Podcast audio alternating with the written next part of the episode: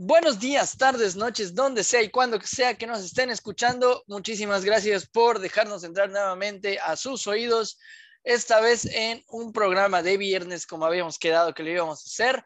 Por cuestiones técnicas no se había podido, pero esperemos que ya queden como una constante. Nuevamente quiero agradecer y dar la bienvenida a mi hermano, eh, compañero y amigo Omi por estar con nosotros. Buenas noches. ¿Qué onda? Aquí andamos viernes como les habíamos prometido por, como dice Brito, habíamos tenido un par de complicaciones, pero pues sí estamos trabajando en ellas para poder darles y traerles sus dos episodios semanales. Y pues gracias por estar aquí, por darnos la oportunidad de, de escuchar este otro, este otro lado del proyecto que va a ser un poquito más largo. Bueno, más constante, porque no nos íbamos a quedar solo en la NFL. Porque si no, ¿qué iban a hacer ustedes sin nosotros el resto del año que no hay temporada? Sí, ¿no? ¿Quién, quién iba a ser su, su, su proveedor de estupidez? Proveedor de. Eso, iba a decir entregador, no sé por qué, su proveedor de pendejadas este, semanal el resto del año. Exactamente. pues el día de hoy eh, vamos a tocar un tema este, eh, bastante conocido que nos gusta. Eh, lo hacemos para sentirnos cómodos y para que ustedes se sientan cómodos con nosotros. Eh, vamos a dar nuestro punto de vista acerca de esto. Y pues yo creo que empezamos, ¿no? Sí, también nada más antes de comenzar, para qué, bueno que haces la aclaración. Eh, estamos eligiendo este tema ya bastante recorrido, ya tiene sus años, muchos ya saben, incluso hasta más de lo que nosotros aquí les vamos a presentar pero queríamos tomar este tema exactamente para ir, eh, pues ahora sí que midiéndole el agua a los aguacates en cuanto a este nuevo proyecto en el, en el, en el mismo podcast que ya les encanta y que también ustedes se sientan con la confianza de decirnos esto sí, esto no, esto acá, esto allá, y pues ya juntos ir encontrando el, el, el ritmo que, que a ustedes les gustaría escuchar en este su, su podcast favorito. Sin más que decir, date con todo lo que puedas. Así es, pues nada más recalcarles que no somos expertos en el tema, simplemente somos godines que trabajan en casa y tenemos tiempo para hacer estas pendejadas. Este, pues va, entremos. Y dice, eh, un grupo conformado por personas desde, desde Jimi Hendrix hasta Janis Joplin o el mismísimo Kurko y el gallo de oro. Sus muertes estuvieron rodeadas de drogas, alcohol, un chingo de plomo y pues hay un par de suicidios también. Es Ciertas cosas místicas también. Sí, cosas raras, turbias que pues pasan a este tipo de personas. Es, es considerada una coincidencia que a pesar de que la ciencia ha dicho que pues no hay una estadística, no es algo eh, confirmado, el Club de los 27, así se le conoce eh, popularmente, es un fenómeno cultural conformado por celebridades que murieron precisamente a esa edad, a los 27 años. Edad a la que tu amigo el básico te dice, yo me quiero morir esa edad. Sí, estamos hablando de ti, cabrón, lo sabes. No han vivido ni, ni una cuarta parte de lo que estos güeyes vivieron, no mames. Sí, a huevo, no mames. Cuando te quieres morir a los 27, güey, es porque después de los 27 ya lo viviste todo y no te queda nada más por, por vivir, como estas celebridades que vamos a mencionar aquí. Entonces, bueno. Sí, no, no, no mames. Pues en, su mayoría músicos, de hecho, eh, hoy vamos a hablar de, en su totalidad de músicos, eh, son los más remarcables en lo que, eh, desde nuestro punto de vista. Y pues así es como hoy en su podcast favorito, Podcast el Podcast, les traemos nuestro capítulo del Club de los 27 y pues empezamos contigo, Brito. Perfecto, pues empezamos con Ahora sí que vamos a intentar hacerlo de, en orden cronológico para que este, pues podamos llevar un orden y ustedes también no, no se pierdan mucho entre, entre saltos de tiempo y, y, otras pendejadas, ¿no? Entonces, vamos a empezar con el músico de blues, Robert Johnson, nacido un 8 de mayo de 1911 y fallecido el 16 de agosto en 1938 en la ciudad de Mississippi, pues no hay que ser un genio para deducir que murió a los 27 años, eh, pero también hay que agregar como dato curioso, 27 años y 100 días. Eh, Robert Johnson era un músico bastante de la verga que un día de, eh, para otro se volvió el rey de lo que se conoce como el Delta Blues.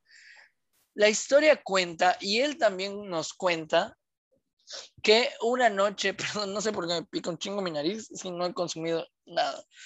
Es el tema, es el tema. Sí, ah, es que, güey, ya, ya, ya me este, poseyó el fantasma de Robert Johnson, pero bueno, entre otros. Él mismo nos contaba en su versión de la historia que una noche en el cruce de las carreteras Highway 69, eh, bueno, ajá, con la 49 de Clarksdale, no sé por qué, te juro que leí Coxdale, pero ajá. Yo creo que es por, no, más que nada por el 69. Puede eh, ser. Cuenta era, era, era, un loquito nomás que decía, ¿quién la 69 y el Coxdale, carnal? Todos se lo creyeron. Aquí en la, ¿Dónde lo vamos a ver? Aquí en la 69 y el Coxdale. Es, es un pionero del albur este cabrón, güey. Sí. Esperó a la medianoche e invocó al mismísimo Satán Belcebú, a.k.a. el diablo, con una oración que aprendió de un esclavo. Eh, evidentemente yo me imagino que de, de, de tez demasiado pigmentada. Robert Johnson también era de tez pigmentada, entonces. Seguro era un pariente o algo así. Era algún primo, güey, algún amigo, algún vecino. Y le pidió a este místico personaje tocar el blues como nunca nadie lo había hecho. Es por eso que hoy recordamos a Robert Johnson como el primer músico en tocar con su pito. Entonces ah, el día fue como nadie lo había hecho, güey. Sí, buen punto el diablo concedió el pedido y de esa misma noche a la mañana siguiente se convirtió en el mejor bluesman de la historia. De las 29 canciones que grabó, Johnson dedicó sus dos mayores éxitos al pacto con Satanás el Kisin. Crossroad y Me and the Devil Blues. Yo creo que ahí ya le quería meter como que un poquito más de sazón a su historia, pero pues eh, coincidencia o no, eh, pues, es un hecho que se volvió en una de, una de las em, figuras del, del, blues más conocidos, ¿no?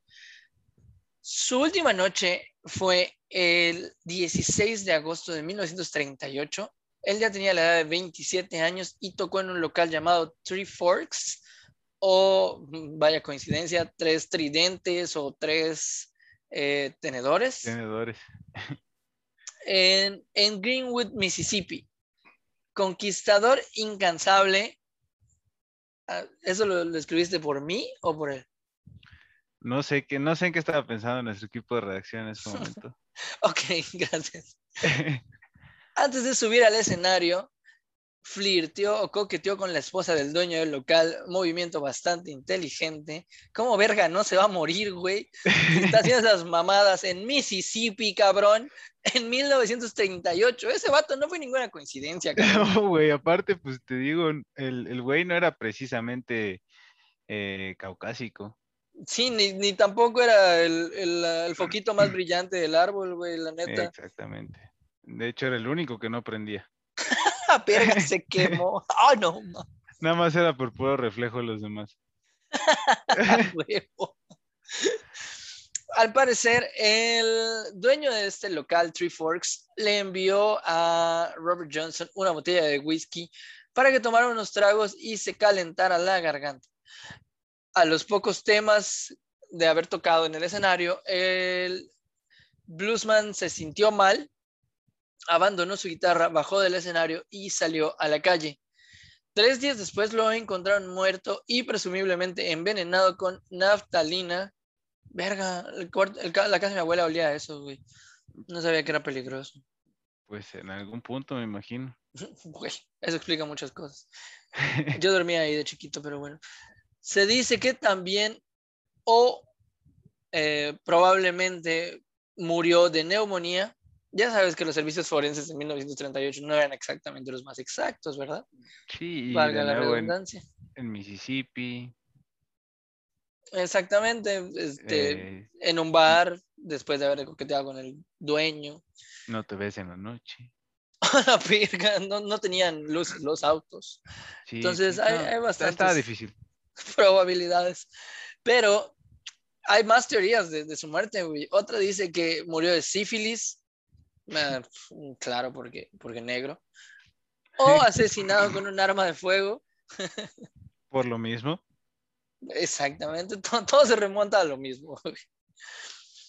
Aunque eh, su causa oficial y la que está plasmada en su certificado de función revela que falleció el 16 de agosto del 38 en Greenwood, en Mississippi, y la causa de muerte es desconocida ya que no se le realizó una autopsia porque negro.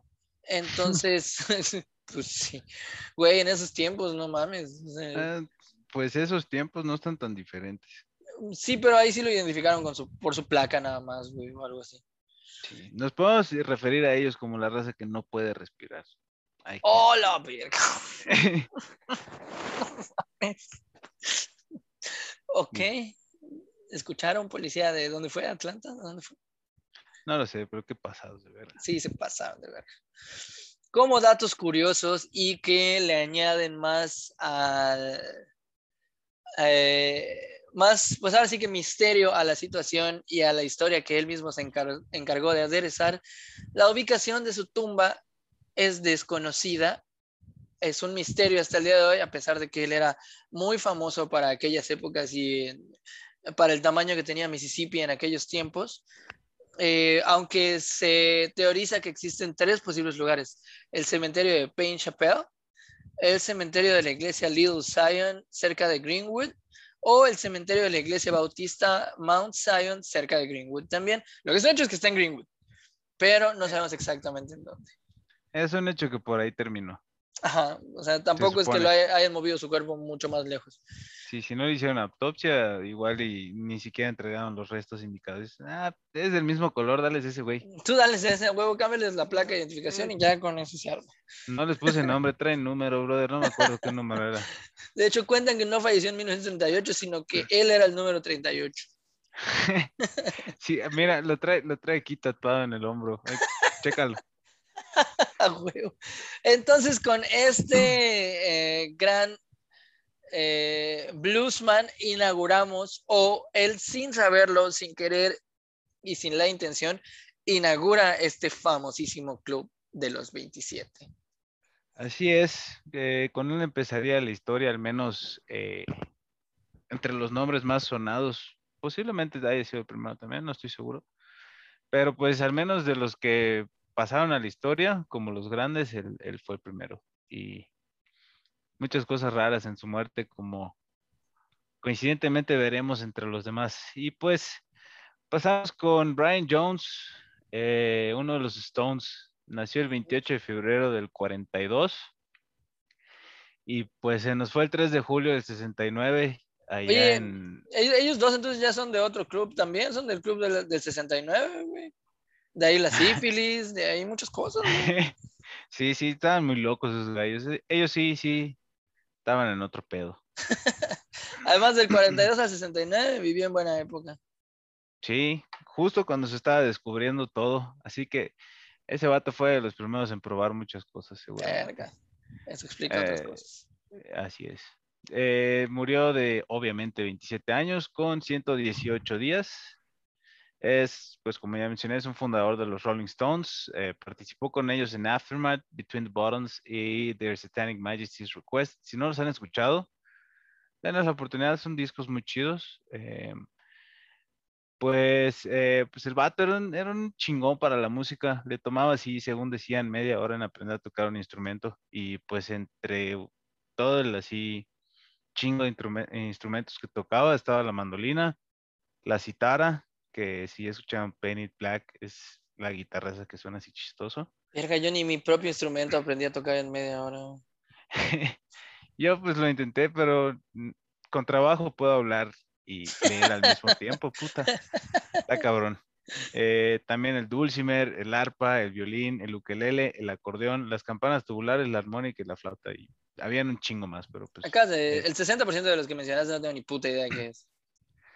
eh, yo tampoco. El pero dulcimer me suena más a una droga psicodélica. Seguramente lo era y hacía hacer sonidos extraños.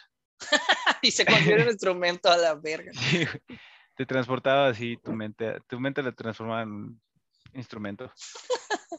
Pero lo chistoso de Brian Jones es que pues, el güey tenía dos pedos en su vida. Que odiaba a Mick Jagger y a Keith Richards, o sea, odiaba esa dupla, la idea de esa dupla, porque le quitaban protagonismo, y que se metía de lo, lo que encontrara, a la verga. Ah, verga.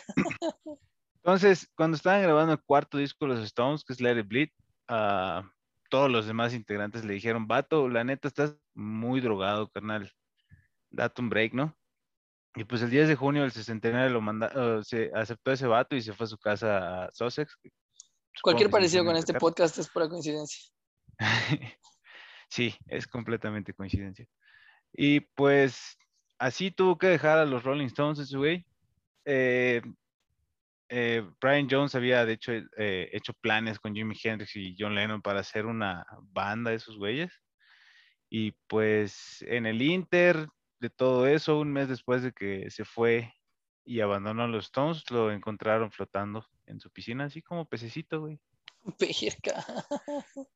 Sí, güey, pues al igual que con eh, Robert Johnson, no se conocen las circunstancias exactas de su muerte y pues obviamente hay, hay mil teorías de, pues de que pudo haber sido un ajuste de cuentas porque el vato era un atascado y debió un chingo de varo eh, y sus dealers pues se lo quebraron. Qué Hay bueno que ya pasaste los 27 años, amigo mío. Sí, sí, no, ya, ya. Es que sí, a los 27 años sí, sí te atreves a deber varo por drogas, ya más grande, ¿no? ya luego dices, no mames, pinche vato, estás bien pendejo. este, pues eh, hay otra teoría que dice que lo mandaron a matar por mafiosos del mundo de la música, porque pues esa propuesta que le había hecho a John Lennon y a Jimi Hendrix de hacer una banda, a igual se lo hizo a otros, a otros grandes artistas de ese entonces. Ah, verga, por morras tóxicas.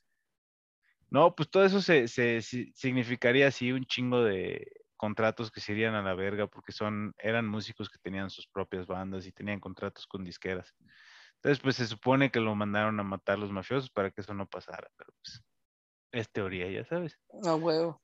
Y hay otra teoría que dice que el vato que cuidaba los terrenos por donde, por donde él vivía se pues, estaba pisteando con ese güey y con, sus trabaja- con los trabajadores del, del capataz. Y pues que andaban jugando en la piscina y sin querer lo ahogaron. ¿Andaban jugando en la piscina? O sea, andaban cogiendo. No, pues que se estaban aquí aventando en la piscina y se estaban dando de vergazos y sin querer lo, lo ahogaron, según. Qué rara apología para decir estaban cogiendo, pero bueno. Sí, igual. Andaban jugando Pero- muy brusco en la piscina. Ay, neni. Pero pues es, esa es, esa es la historia de, de Brian Jones. Igual, eh, pues entiende que hasta en el 2021 te dicen que, que se disparó solo el Octavio Ocaña, pero pues realmente se ve que lo plomearon los polis, pero digo, eso pasa en el Estado de México, ahorita. Yo no he visto, ¿tú sí crees que, 69 en el que, lo plomearon? No he visto si lo plomearon o se plomeó. Pues la versión oficial es que se, es que lo, se plomeó solo y ya. Pero hay ahí, según varios videos y mamadas, no sé, no me voy a meter en pedos. No, desafortunadamente no llegó a los 27 como para que lo incluyamos, No. incluyamos en el podcast. No, pero shout out a Benito Rivers. Ya está con Don Jorgeis haciendo mejores cosas, güey. Sí. no. Máximo respeto. Máximo respeto. Y, y pues así con Brian Jones. eh, muy buenos esos discos en los que estuvo con los Rolling Stones, pero está muy loco ese gallo. Güey, no mames para que tu propia banda te diga, ay, sí te puedes abrir a la verga porque andas hasta el dedo, cabrón. Y no es como que puta sean bien sobrios tus compañeros. de banda. Si no, no es que estés tocando en, la, en, el- en el coro de la iglesia. güey. Sí, no mames. Tal vez una iglesia cristiana, tal vez. No, ellos andan hasta el dedo, pero de otra forma. Bueno, pasando al que en mi opinión es, si no el mejor, el más famoso de, de esta, de esta infame lista, tenemos al siguiente, que fue el gran Easy Fingers, Jimi Hendrix. Esa, pues, esa apodo se la acabo de poner yo antes de que empiece a mamar. No es ese apodo. Se la acabo de poner yo. Este. Jimi Hendrix, quien nació el 27 de noviembre de 1942 en la ciudad de Seattle y murió el 18 de septiembre de 1970 en Londres, Inglaterra, eh, a pocos días de dejar de pertenecer a este infame club. Él murió a los, a los, 27, a los 295, no, a los 27 años y 295 días. Ya estaba viejo, güey. Ya, ya, pues sí, ya. Pero no, ese fue un dislate mío. Em, considerado como el mejor guitarrista del rock electric y electric blues de todos los tiempos por encima de Chuck Berry, B.B. King, Eric Clapton, Jimmy Page, Keith Richards, entre otros, eh, como por ejemplo el gran Carlos Santana, pero ese no creo que no tocaba el mismo género. Fer de Maná. Fer de Maná, exactamente. el vato que no es el, el visco de Rake. Y, y, ya. que también están considerados en ese, en ese selecto club de. Sí, sí están, sí están. Sí, hay el de Panda, güey, que era una verga. Ay, Jay de la Cueva de Moderato, obviamente. Ah, verga, no, sí, sí, pedos, güey. Y el guitarrista de la Tigresa del Oriente. Pero pues ya no nos vamos a ir tan hasta atrás. The Jimi Hendrix Experience sacó tres discos que fueron consagratorios, pero tres actuaciones en vivo en los festivales de Monterrey, Woodstock y la isla de White lo llevaron a lo más alto. El 18 de septiembre del 70 fue a una fiesta en Londres. Güey, todos mueren en fiestas. No, hay unos que mueren en sus apartamentos. Eh, de la fiesta al apartamento y te mueres. Sí, y otros que, que son alérgicos a, a, metales pesados, pero bueno. Sí. El 18 de septiembre del 70 fue una fiesta en Londres. Su novio lo sacó hasta la verga de ahí y lo llevó a dormir a un hotel en Samarkand. Y Hendrix tuvo la infeliz idea de tomar nueve pastillas para dormir. yo tenía una tía que tomaba más que eso después de emborracharse hasta la verga. Y vivió bastante más tiempo, pero bueno. ¿Después de la peda? Sí, sí, sí, sí. Pero pues no creo que haya consumido lo mismo. Ese vato igual era metodista. Sí, porque se metía de todo. Exactamente. Al parecer, eh, Jimi Hendrix tenía menos aguante que mi tía y esta mezcla fue fatal para él. Mr. Jimmy se desmayó y murió al aspirar su propio vómito al estilo Breaking Bad, la novia de Jesse pero sin que Walter White lo esté stalkeando ahí bien cabrón. Aunque hay una segunda teoría para su muerte. Hendrix no estaba muerto cuando el grupo médico llegó al hotel, al más puro estilo de Octavio Ocaña. Cuando lo llevaron en camilla a la ambulancia, Jimmy giró su cabeza para vomitar y un enfermero, y un qué pendejo, güey. Perdón, y un enfermero que evidentemente compró su título en Chetumalito le volvió a enderezar la cabeza, provocando que verga, güey. No mames, qué no necesitas, no necesitas, perder alimentos ni líquidos ahorita, trágatelo, trágatelo. A huevo, se me está deshidratando, vuélvelo a meter, cabrón. Pásame un suero. Qué estúpido, güey. No mames, se está ahogando, que es polvo boca arriba, a huevo. Tiene que ser la solución. Ah, bueno, se tragó su propio vómito gracias a este imbécil. Y, o la tercera teoría que nos dice que su manager Michael Jeffrey, que iba a ser despedido por el músico, le dio a tomar vino con una enorme cantidad de pastillas con el fin de asesinarlo y cobrar el millonario seguro de vida. Como te dije, yo tenía una tía que aguantó más que eso, así que descartaría la primera teoría se me haría muy pendejo que haya muerto de la segunda manera, así que voy a votar por la tercera teoría. Pues, quién sabe. Estaba muy loco ese vato. Yo voy por la primera, güey. ¿Sí? ¿Tú crees? Sí. a huevo suena más legendario. Así se mueren los grandes. A huevo. Y él era grande entre los grandes. Sí. Te quiero, eh, Jimmy. El buen Jimmy. Y pues, este, um, la siguiente integrante del club es este, la bruja cósmica, es Janis Joplin, que nació el 19 de enero del 43 en Texas y murió el 4 de octubre del 70 en Los Ángeles, un poco tiempo después que Jimi Hendrix, menos de un mes después, de hecho. a los 27 años y 258 días. Ella era, pues, eh, la neta es que en, ese entonces era la mujer más importante en la música en los 60 y fue la primera gran estrella femenina del rock y el blues. Como dije, nació en Texas y llegó a la fama en poco tiempo gracias a dos atributos que eran su voz y su energía. Si Pensé que estabas a punto de decir algo muy censurable. No, no, no, no. respeto, respeto a Janis. Pues era bruja, ¿cómo? Sí, la neta. Este, si nunca han escuchado, dense la oportunidad, tiene rolas muy buenas.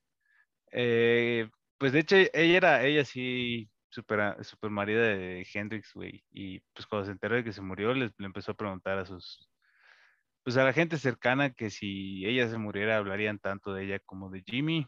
Y decía que no podía morir en los 70 porque dos estrellas de rock no podían morir el mismo año. Estaba, pues decía que no se preocuparan, que no se iba a morir, porque era más famosa que él. y Dios dijo, Pero, hola. el sábado 3 de octubre de 1970, este, pues Janis Joplin se estaba preparando para grabar la canción Buried Alive in the Blues en Los Ángeles. Pero pues ahí por unos pedos que tuvo decidió irse a, su habitación en su hotel y pues al día siguiente no apareció eh, en los estudios como pues le esperaban porque ya le tocaba grabar y sus amigos la fueron a buscar al hotel y la encontraron muerta al lado de su cama. Sí, ahí estaba ahí tirada la, la Janice. La bruja. Eh, sí, según el forense, eh, pues murió de una sobredosis de heroína con consumo de alcohol. Y pues la neta es que ella gastaba alrededor de 200 dólares al día en, en heroína. No mames, güey. 200 dólares al día en drogas, cabrón. Sí, un poquito. Que para 1970 estamos hablando de que ahorita serían como ¿Qué te gusta? ¿500, 600 dólares, güey? Verga, no suena tan devaluada la moneda como la nuestra, pero sí algo así. Güey, no lo ganan en un mes y esa vieja se lo inyectaba, cabrón.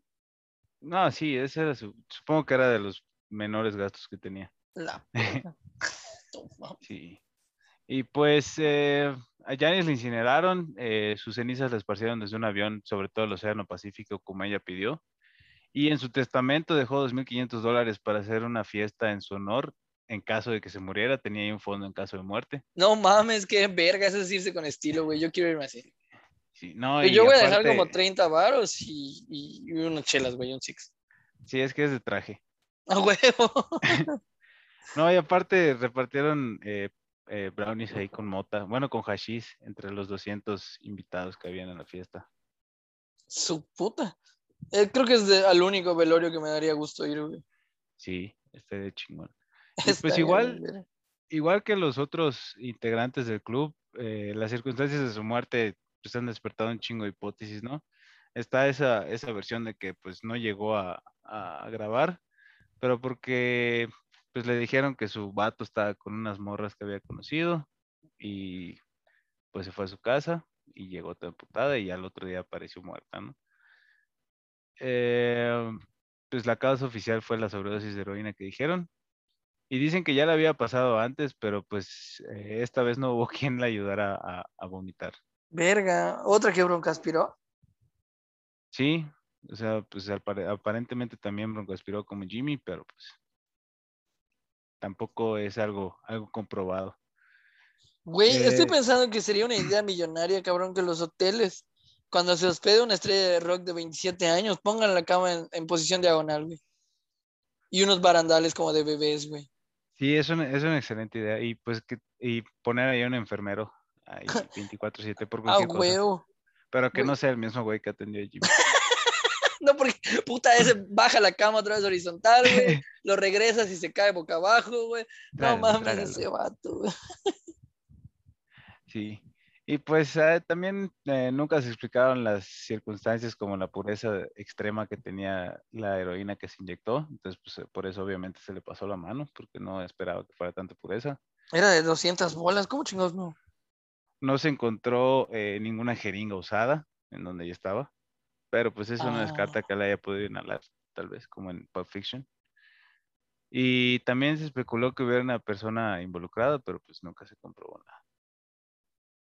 Verga. Y así se nos fue la bruja cósmica. Bien jugado. Mm, faltó a su palabra de no morirse el mismo año que su mejor amigo. Y de la misma manera casi. Sí, de hecho. Ay, nada más que sin enfermeros pendejos, ella sí fue solita. Sí, sí, solita. Es lo mismo. Tienes un enfermero pendejo, pues mejor te mueres solo. Sí, güey, sí, sí, mejor no. De ponerme manos de pendejos, mejor hago las cosas yo solito. Nos vamos a la verga. Bueno, pues el siguiente integrante de este fatídico club es eh, Jim Morrison. Jim Morrison, quien nació el 8 de diciembre de 1943 en el estado de Florida y se nos fue, partió, se lo llevó a la verga, dejó de vivir el 3 de julio de 1971 en la ciudad de París, a los 27 años y 207 días. Eh, como ya mencionamos, nació el 8 de diciembre del 43. Era el líder de la muy, muy, muy, muy famosa y muy buena banda The Doors. Es uno de los era uno de los cantantes más carismáticos de la historia del rock y según la revista Rolling Stones es el quinto mejor vocalista de todos los tiempos. Reunía todo el combo, drogas incluidas, que necesitaba para ser una estrella. Voz de lujo, misterio a su alrededor, muchos escándalos y casi todas las mujeres y Omi incluido a sus pies. Sí. Lo que no controlaba era el consumo estratosférico de alcohol, LCD, marihuana y peyote. Verga, qué bueno que ya pasé los 27 años. Any given Sunday. Cualquier martes en la tarde para hombre. Esas sustancias le daban un, abro comillas, equilibrio, cierro comillas, espiritual y paz interior. Solo se negaba a la heroína porque le tenía aterrada las agujas. Verga, ese vato sí me representa un chingo, güey. Sí, güey. Un chingo. Solo por eso no me meto heroína. Eh, mamá, perdón. Al terminar de grabar el disco LA Woman, Jim se tomó unas vacaciones en marzo de 1971. Se instaló en la ciudad de París, que él amaba con todo su corazón, junto a su novia Pamela Curson. El 3 de julio de ese año, su novia lo encontró muerto en la bañera de su casa en el barrio de... Verga, no sé pronunciar francés, pero dice algo así como Marais. Marais. O algo así. Algo así. El informe forense indicó que la causa de fallecimiento fue un fallo cardíaco agravado por el consumo de alcohol.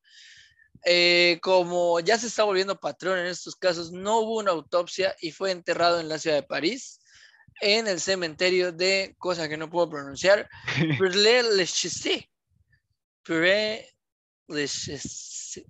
Esta La mamada. Peré con acento raro, la chaise. Esperé con, un, con acento como si no supieras dónde está tu acento en tu... Ok. Su tumba es el cuarto lugar más visitado de París por los turistas detrás de la Torre Eiffel, es Notre Dame y el Museo del Louvre. Y hay rumores que cuentan que también está después de la tumba de Don Porfirio Díaz, nada confirmado.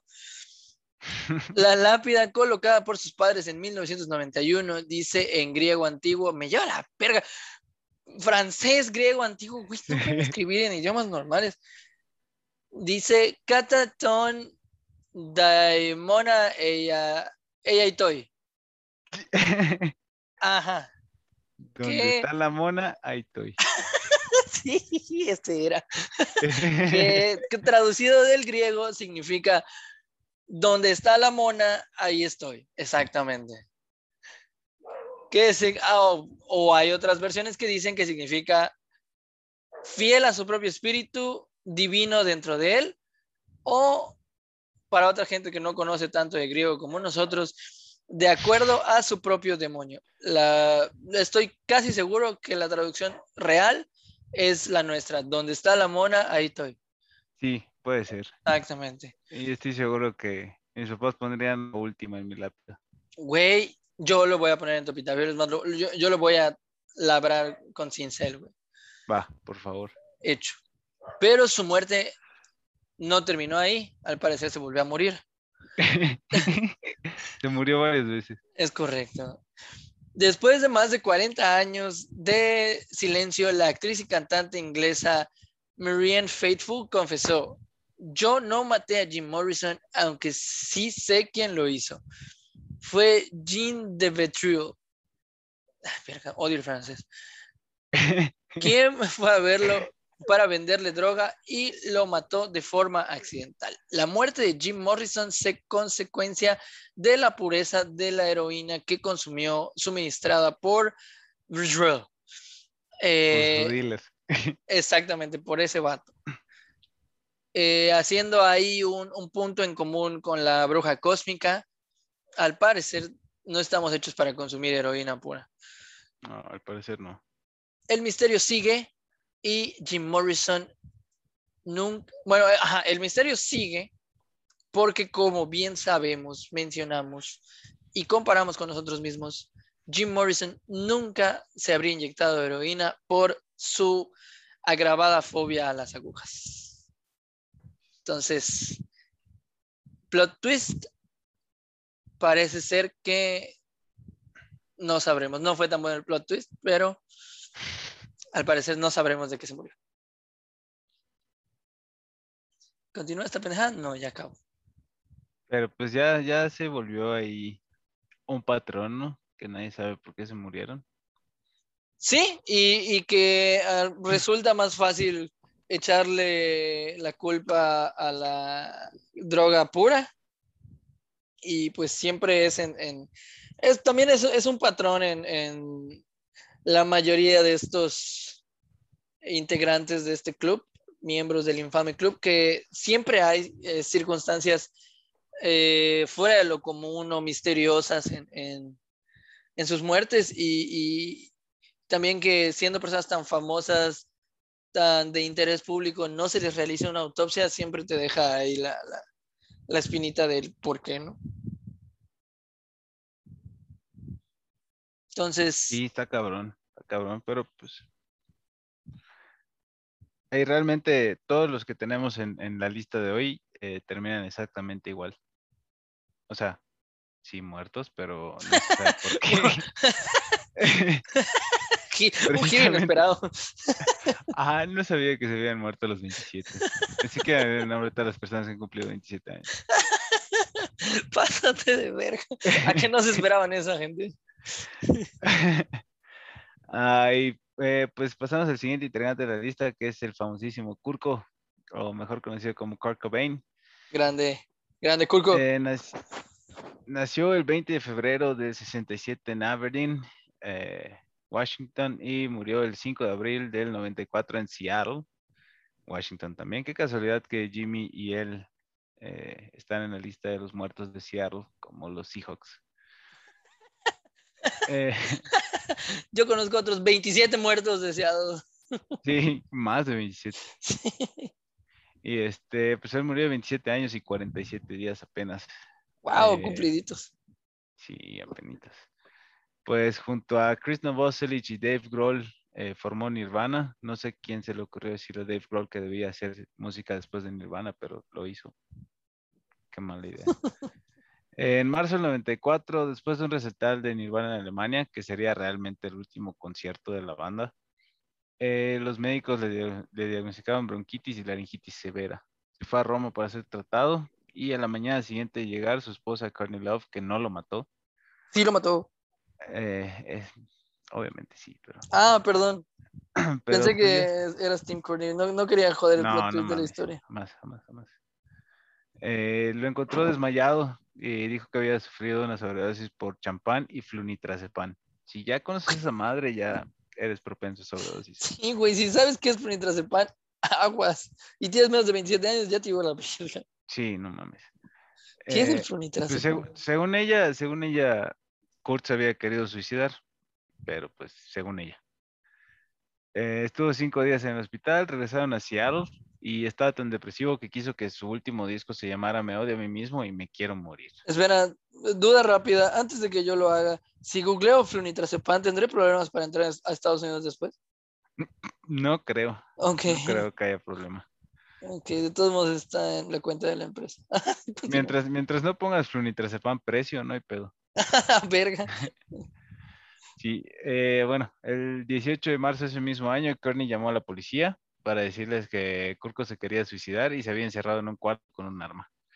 Pues la tía llegó allá a casa de sus güeyes, le quitó armas y botellas de, pastillas a Kurt Cobain, quien insistió que no se quería suicidar, que solo se había encerrado para esconderse de su esposa.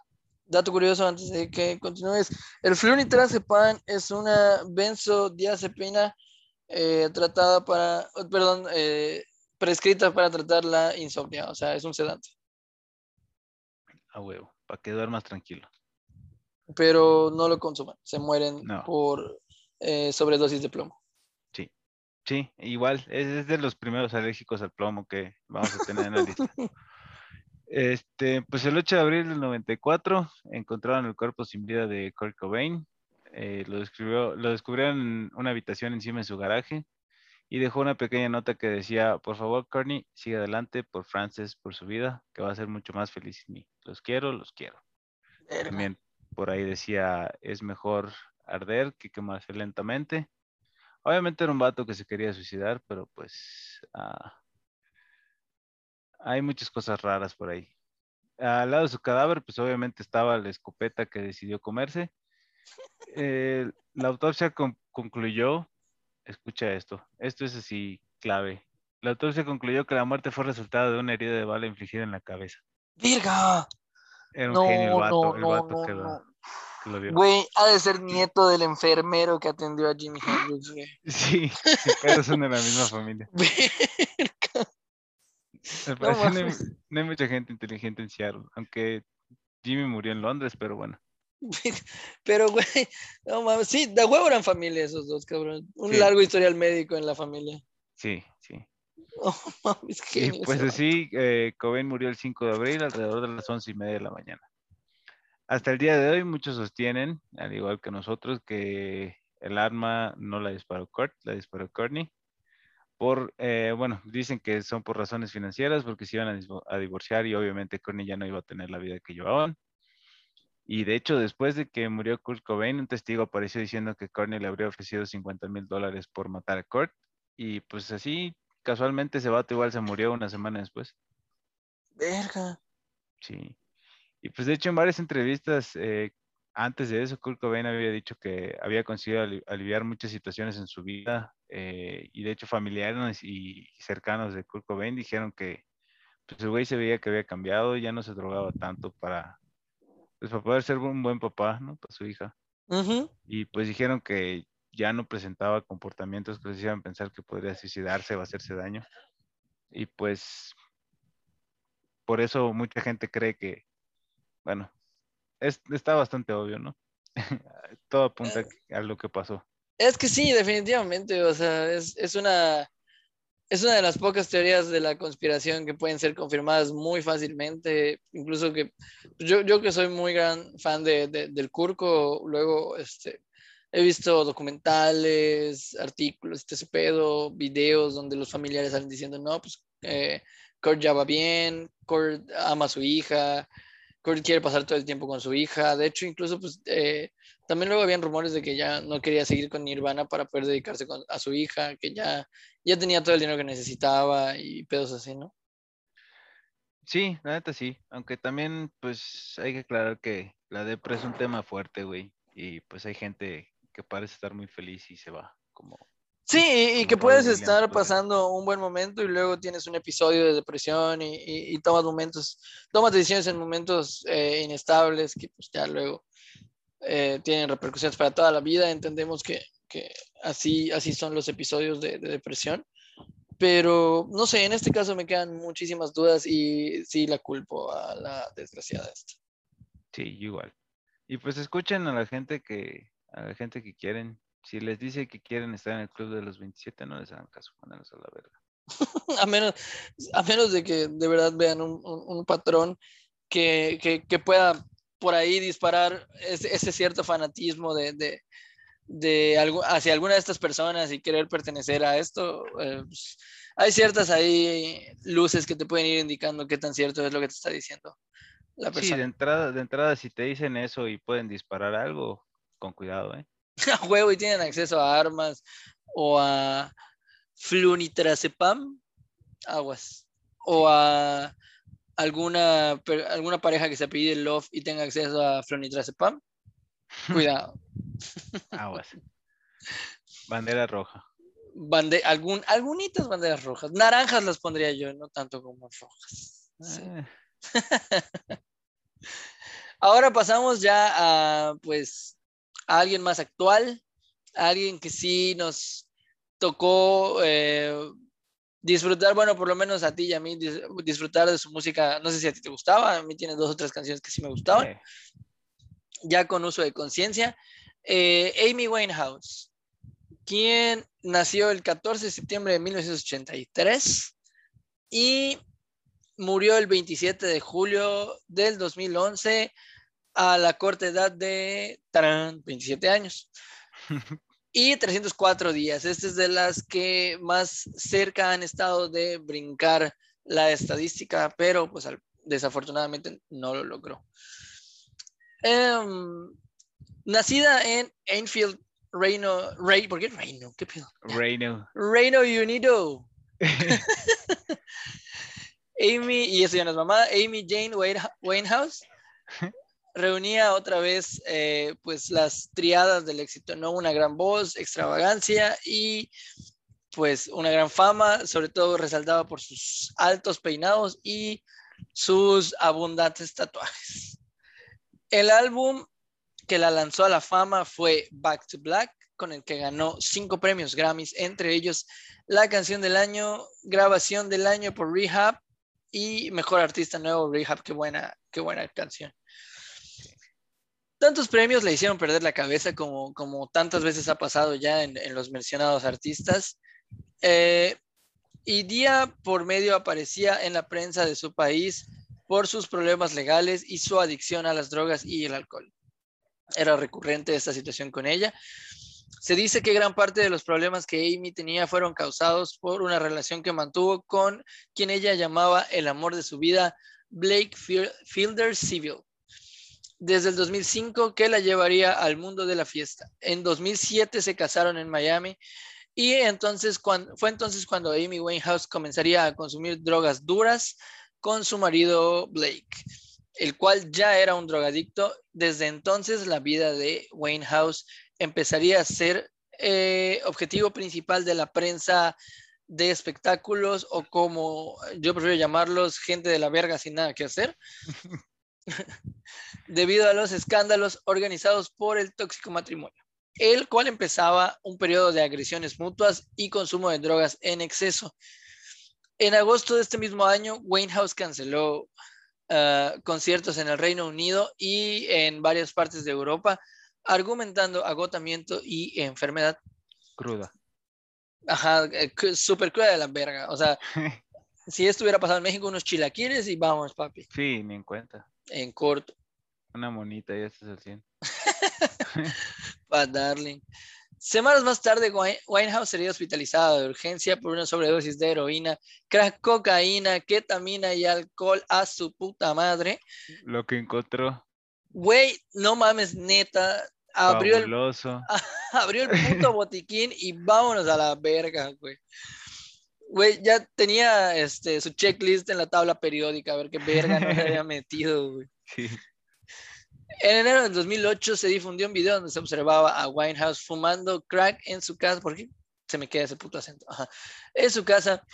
Días después, su compañía discográfica anunció que ingresaría a un centro de desintoxicación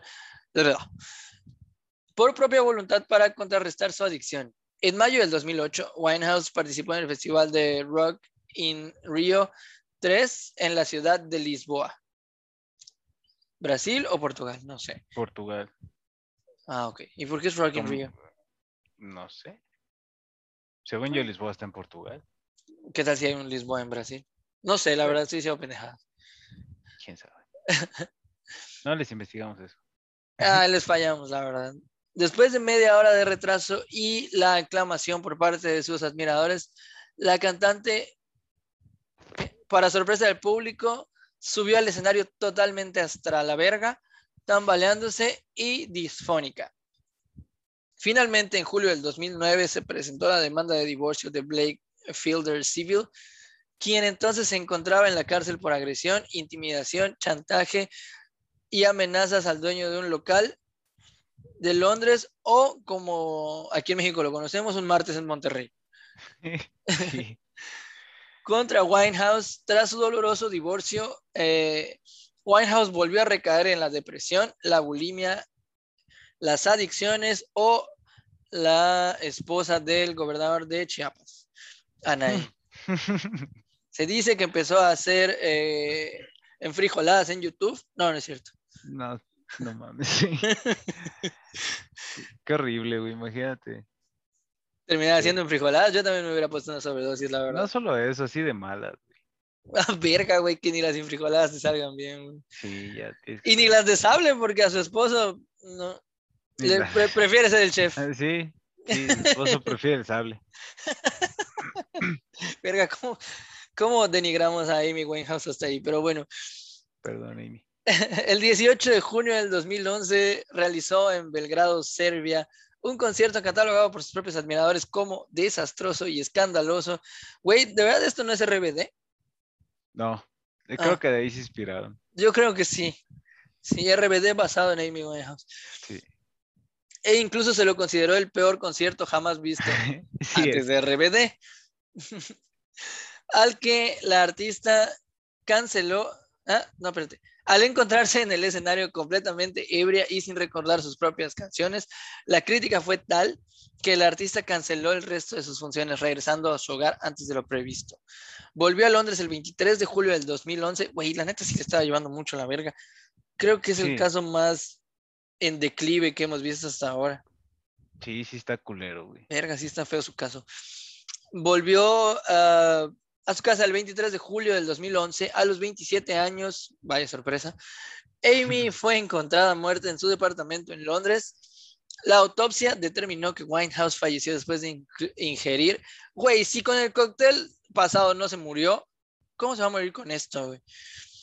Una enorme cantidad de alcohol, 416 mil, me retracto, 416 miligramos de alcohol por decilitro de sangre a su puta madre. ¿Por cuánto te han llevado a, los separos? Güey, por 89 miligramos de alcohol por decilitro de sangre. Y creo que sí, sí, la, más que marqué fue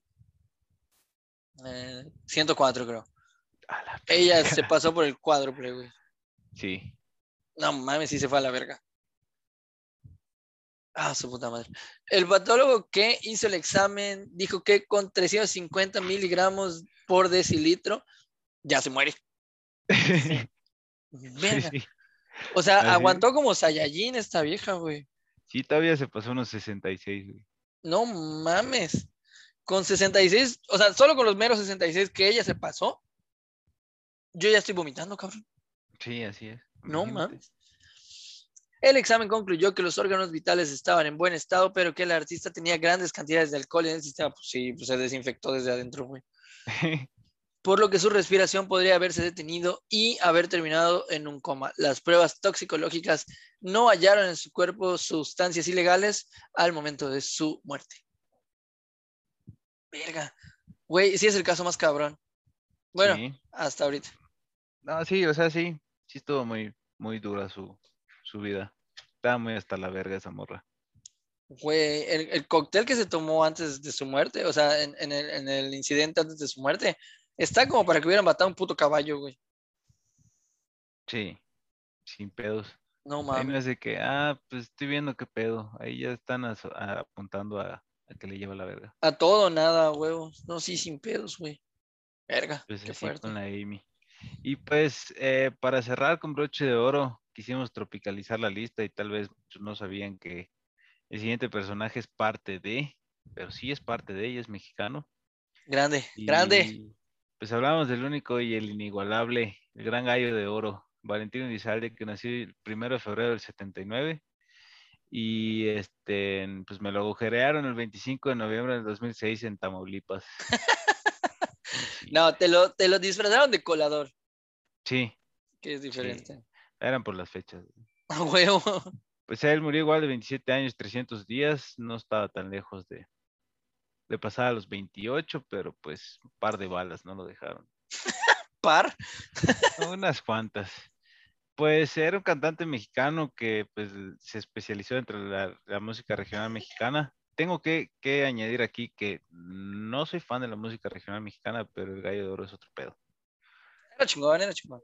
Sí, él eh, era más de géneros de banda sinaloense y norteña y pues entre sus rolas más exitosas está Vete Ya, que obviamente todas la conocen. Ah, qué rollo. me duele y se parece a ti, volveré a amar, Lobo domesticado y su ópera prima que lo llevó a donde quedó a mis enemigos. Eh, nació en un municipio impro- impronunciable en Jitonhueca, Sonora. Puta de la verga esa. Echojoa, Jitonhueca, Sonora. Su puta. A ver, Vivió déjate ayudo con eso. ahí. luego se mudó a Guadalajara. Luego vivió en Guasave, Sinaloa, con su viejo y sus hermanos.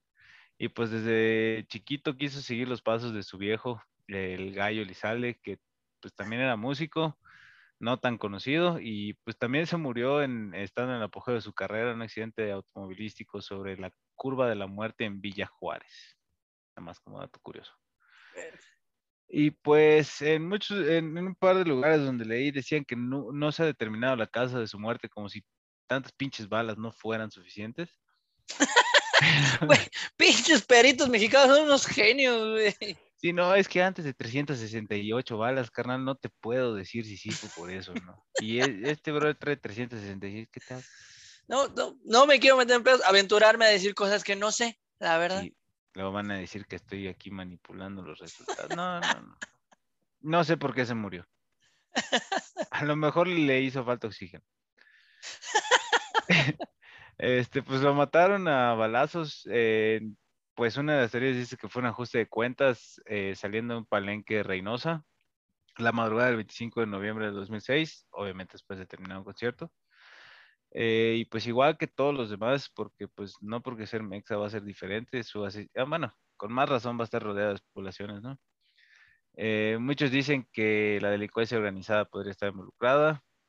Eh, también se cree que pues, Valentín Elizalde fue asesinado por la interpretación del corrido a mis enemigos, que aunque dicen que él no tenía ninguna relación con la delincuencia, pues según esta rola se cree que antagoniza con la banda del- de los Zetas y pues de hecho Raúl Hernández Barrón, que es el presunto asesino de Valentín Elizalde y miembro de esta misma banda, fue detenido el 22 de marzo del 2008 en Veracruz. No, Y- digo, no hay que ser puta, físicos cuánticos o detectives del MI, MI6 o, o de la Interpol para, para saber. Sí, hay, hay otra teoría igual bien pendeja que dice que este vato y el güey de Capaz de la Sierra, cuando los nominaron para un premio, creo, creo que fue un Grammy, güey. Así, el mismo año que los nominaron, ese mismo año los mataron. De Coqui. Y este, pues también eh, circularon en internet, podías ver en ese entonces cuando lo mataron, pues existían los teléfonos donde te pasabas todo No por mames, infrarrojo, es ese video, güey. Y estaba Oh, la el video de su autopsia con la rola de. No creo si era Vete ya. O. Creo que sí era Vete ya, ¿no? No sé. No, no me acuerdo qué rola era, güey. Créeme que después de ver ese video no le pones atención a la rola, güey. Oh. Sí, güey. Y pues se veía bien culero y eso que era una definición horrible, todo estaba bien pinche pixeleado. Sí, güey, parecía la autopsia del alien de este de ¿cómo se llama? Roosevelt, ¿no? sí, del área 51, Nuevo México. Sí, es Roosevelt. Es Roosevelt, sí. sí. Eh, bueno, y también hay otra teoría de que. pues, Roswell. Roswell, esa madre. Roswell era un presidente. Roosevelt era un presidente, perdón, estamos bien. Tú no, Este, no, no. Este, um, pues también hay otra teoría de que pues el único que sobrevivió casualmente a esa bola de balazos fue el primo de Valentín, Tano Lizalde. Y pues eh, tiempo después de que se murió, la esposa de este güey, de Tano Lizalde, dijo en un programa eh, Ventaneando con Patti Chapoy, que sospechaba de ese güey porque tenía un comportamiento muy raro eh, justo antes del palenque, cuando estuvo haciendo las negociaciones y todo el pedo, entonces creen que lo vendió. Y casualmente este güey luego se casó con la viuda de Valentín Elizalde. Con la vieja que lo fue a implicar en el caso de Ventaneando y se casó con él. No, no, no, no. O sea, la, la que era esposa del primo de Valentín Elizalde en ese entonces fue la que dijo que su, que su esposo, el primo de Valentín Elizalde, estaba actuando raro. Ah, ¿Y esa vieja sigue viva? No creo. Sí, se divorciaron todo el pedo y este güey se casó con la esposa de. Con, bueno, con la viuda de Valentín Elizalde. Verga, qué feo, güey. Esa es la mención honorífica del Club de los 27 MX. Así es. Es el único mexa, ¿verdad?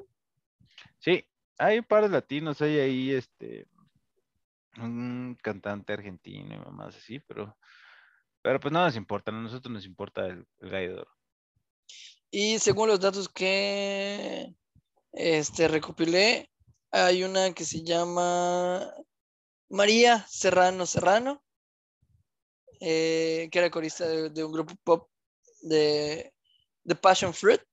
No conozco ese grupo. Ni yo.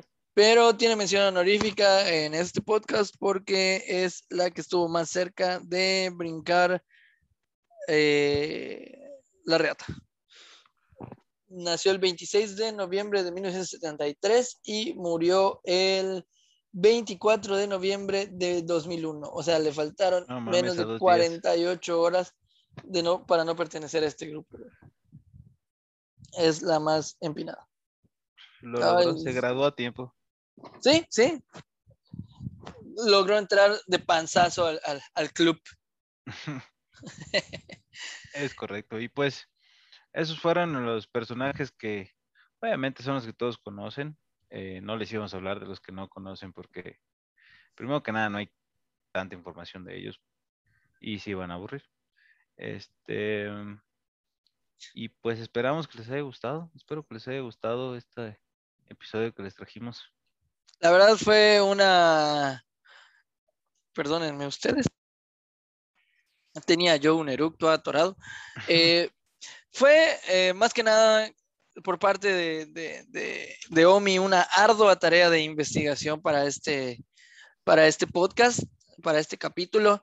Un tema que nos gusta, nos apasiona a los dos. Sabemos que es también mucho del gusto popular. Eh, me quedé con el tono con el que estaba leyendo. Pero ah, esta es más o menos la idea, la propuesta que tenemos para ustedes de entretenimiento los viernes. Y sí, va a tardar un rato en quitárseme ese tono. Eh, coméntenos, comenten si faltó alguien, si eh, conocen algún dato, si hay noticias, que no creo que hayan salido nuevas noticias acerca de esto, pero pues cualquier eh, complemento estaría chido para que podamos tener más información aquí entre todos. ¿Qué les parece este formato de podcast? ¿Qué le agregan? ¿Qué le quitan? Eh, recomiendan los siguientes temas. Eh, recuerden que estos son más investigativos, así que tenemos que trabajar un poquito en ellos.